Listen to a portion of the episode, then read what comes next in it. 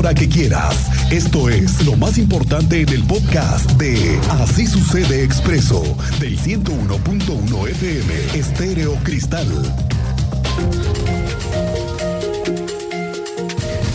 Bueno, el exdelegado del IMSS en el estado, esto le quiero decir es que es una noticia que empieza a dar visos de que vamos a ver investigaciones en otros lugares, en otras secretarías, porque cuando vienen los cambios de gobierno, no todo mundo entrega las oficinas como deberían.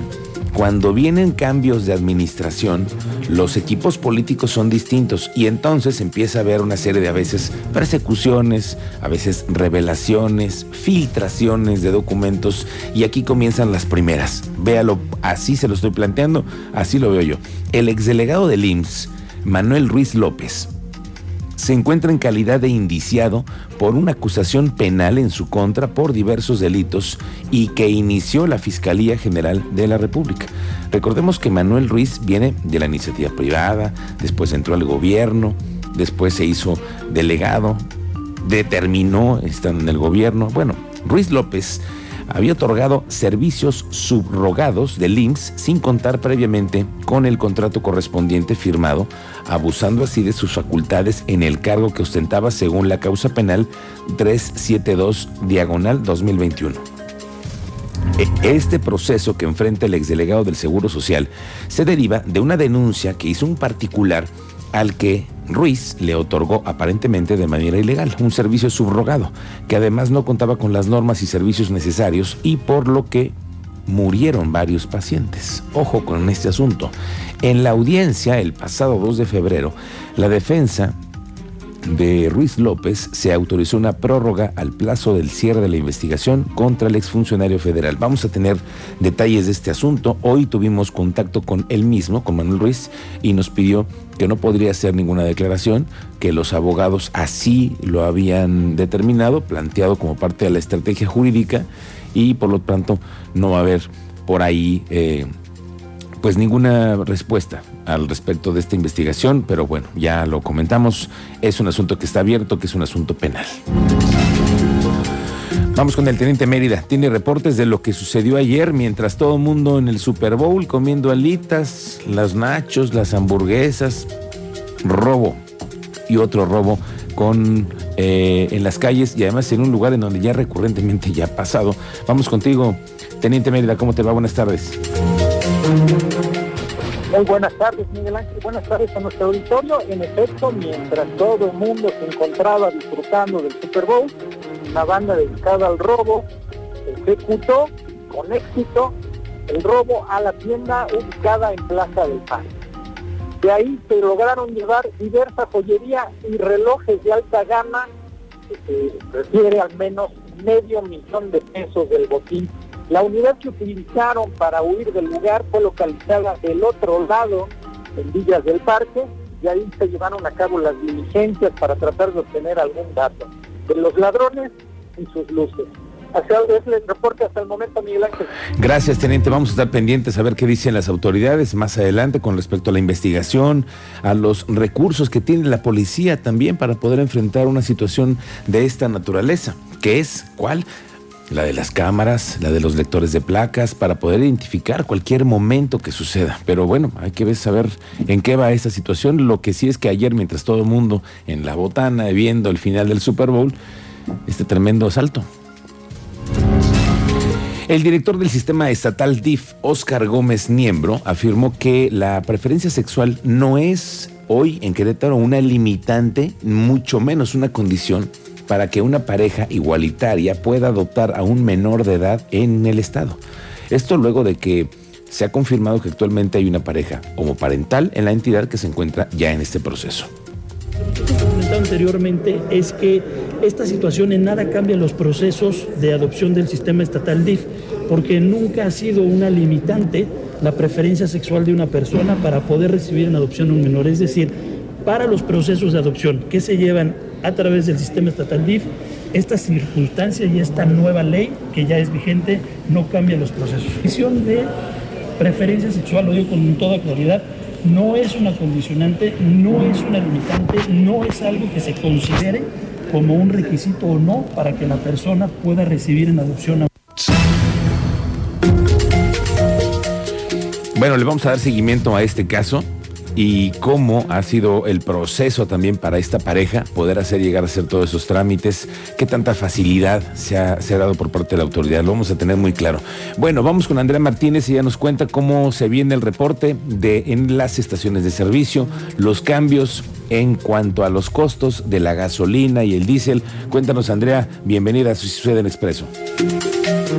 ¿Qué tal, Miguel Ángel? Muy buenas tardes y a todos los radioescuchas. Así es, el precio de las gasolinas Magna y Premium, así como el diésel, han tenido en promedio un incremento del 1.8% en el estado durante el inicio de este 2022. Esto lo reportó el gerente general de la Unión de Estaciones de Servicio en Querétaro, Enrique Arroyo. Y bueno, en ese sentido explicó que en comparación con diciembre del 2021, los combustibles tuvieron esta alza debido primordialmente a, bueno, pues que eh, cada inicio de año suben los precios y también por la recuperación económica a causa de la pandemia por COVID-19. Escuchemos justamente al gerente general de la Unión de Estaciones de Servicio en Querétaro. El precio de la pesa 1.8% de aumento en comparación con el mes de diciembre. Estamos comparando enero con diciembre. Bueno, normalmente el mes de enero, y lo comparamos con, con datos que tuvimos del año pasado, el mes de enero sí, sí llevan un repunte. El año pasado fue la recuperación, un poquito de lo que es la, la pandemia, hubo unos incrementos similares y posteriormente se muestra una estabilidad.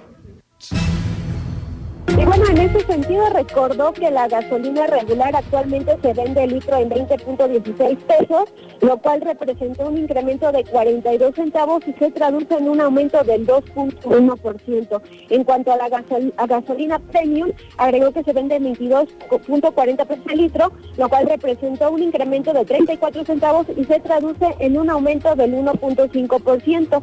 También indicó que el diésel se vende en 21.52 pesos, es decir, registró un aumento de 38 centavos, lo que representa un incremento del 1.8%. Finalmente, bueno, el gerente general de la Unión de Estaciones de Servicio en Querétaro proyectó que la expectativa es que continúe a la alza el precio de la gasolina y el diésel hasta en un 10% durante todo este año. Esta fue la información, Miguel Ángel.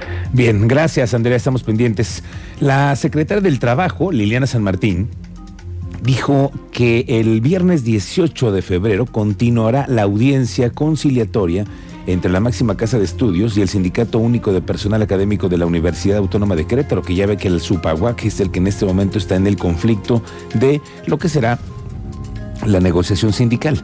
Esto luego de que este sindicato rechazó la propuesta del 4% de incremento al salario ofrecido por la UAC. En ese sentido, la funcionaria estatal confió en que este viernes, ahora sí se pueda llegar a un conflicto, a un acuerdo definitivo para evitar el estallamiento a huelga bueno que ya pueda formalizarse. Estamos a un punto de la propuesta. La verdad es que estamos muy cercanos a poder concretarlo y esperamos que esta siguiente fecha que ha sido señalada, que además todavía estamos pues dentro del plazo, podamos cumplir. Oye, mi Cristian Luego, hoy que es 14 de febrero, que ya ve usted cómo es Manuel García. Se fue a meter ahora a los moteles. Ah, caray. Para ver cómo andan las promociones por el Día del Amor y la Amistad, ¿no? Sí, Porque señor. pues también se comparte el amor, la amistad, la generosidad. Y bueno, pues estos lugares en donde se da tanto amor también tienen sus cosas muy, muy características y sobre todo curiosas, ¿no? Sí, señor. Y Manuel García se fue a dar una vuelta y ya ve usted cómo es. Mire. A ver, ¿cu- ¿cuánto cuesta la, la habitación? ¿Por cuánto tiempo? ¿Y, y- y qué se puede y qué no se debe de hacer? Bueno, las habitaciones tenemos de la sencilla, que está en 590, la master está en 640, eh, la jacuzzi 940. Más tardecito vamos a hablar con Manuel García, que nos trae una historia de lo que se encuentra hoy en eso. Y también hablemos de las malas amistades, que también eso cómo nos puede llevar a tener malas actitudes. Porque una cosa son las buenas amistades y otra las que no son tan buenas y te llevan al camino del mal. Sí, los que te andan invitando a otros lados, los que son malas compañías, ¿no? Sí, señor. Que uno Y que luego derivan a que tú te comportes después distinto. es correcto. ¿Mm? Y luego ahí se quejan. Y luego se quejan y luego ya andas en broncas por andarte juntando con malas compañías. Hoy vamos a platicar de esa que es la otra parte que a veces no entendemos. Hoy, 14 de febrero, el Museo de la Ciudad celebra el 25 aniversario de su fundación. El director Gabriel Horner destacó que se han presentado más de 6.000 exposiciones, 10.000 funciones de teatro, entre otras actividades artísticas y culturales. Las actividades iniciarán el lunes 14 de febrero a las 7 de la noche con un performance sobre la homofobia y la transfobia, además de que habrá seis exposiciones que van a abrir también sus puertas y que van a estar disponibles hasta el próximo 15 de mayo. Esto es lo que nos anuncia el director Gabriel Horner, por si usted tiene ganas hoy de incluirse en esa celebración del 25 aniversario de la Fundación del Museo de la Ciudad. Bien, el museo es un proyecto que se gestó en el Patronato de las Fiestas de Querétaro en 1997. El PRI este inmueble, fue restaurado y el municipio pidió proyectos para el uso público del espacio y en el patronato elaboramos un proyecto que será este, el Museo de la Ciudad, que finalmente fue el que, quedó. El primer año el director fue Antonio Loyola y a partir del segundo este, ya me quedé yo.